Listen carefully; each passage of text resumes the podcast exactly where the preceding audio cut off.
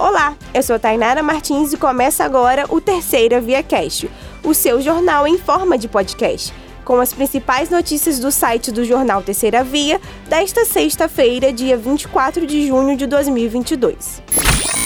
Está previsto para esta sexta-feira o repasse dos royalties do petróleo para as prefeituras dos municípios ligados à Bacia de Campos. De acordo com a pesquisa especializada do setor, Campos dos Goitacazes receberá R$ 58 milhões 478 mil e 428 reais este mês. O valor é de 20,4% inferior ao mês de maio, quando o campus recebeu R$ 78 milhões 438 mil 515 reais.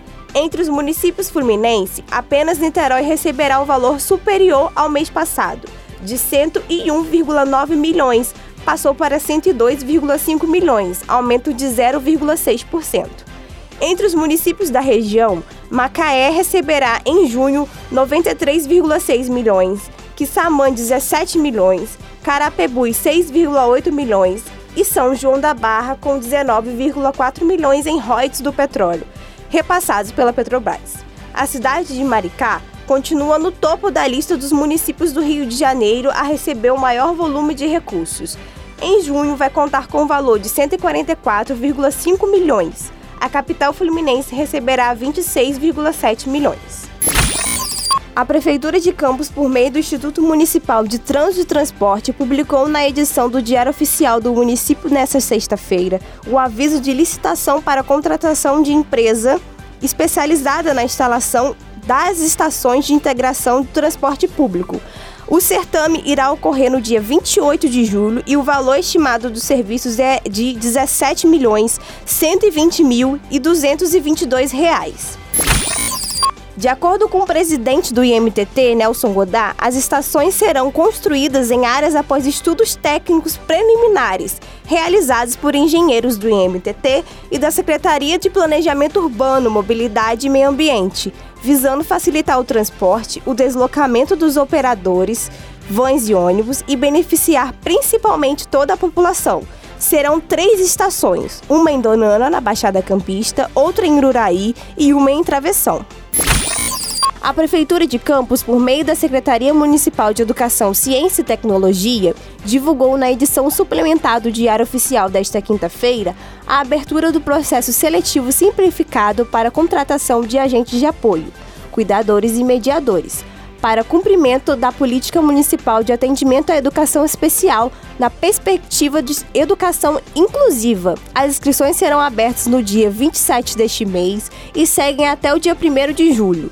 Para se inscrever para o cargo de mediador, o candidato deve ter diploma e ou certificado de conclusão em licenciatura de pedagogia ou outra graduação com especialização em psicopedagogia, expedido por instituição reconhecida pelo Ministério da Educação.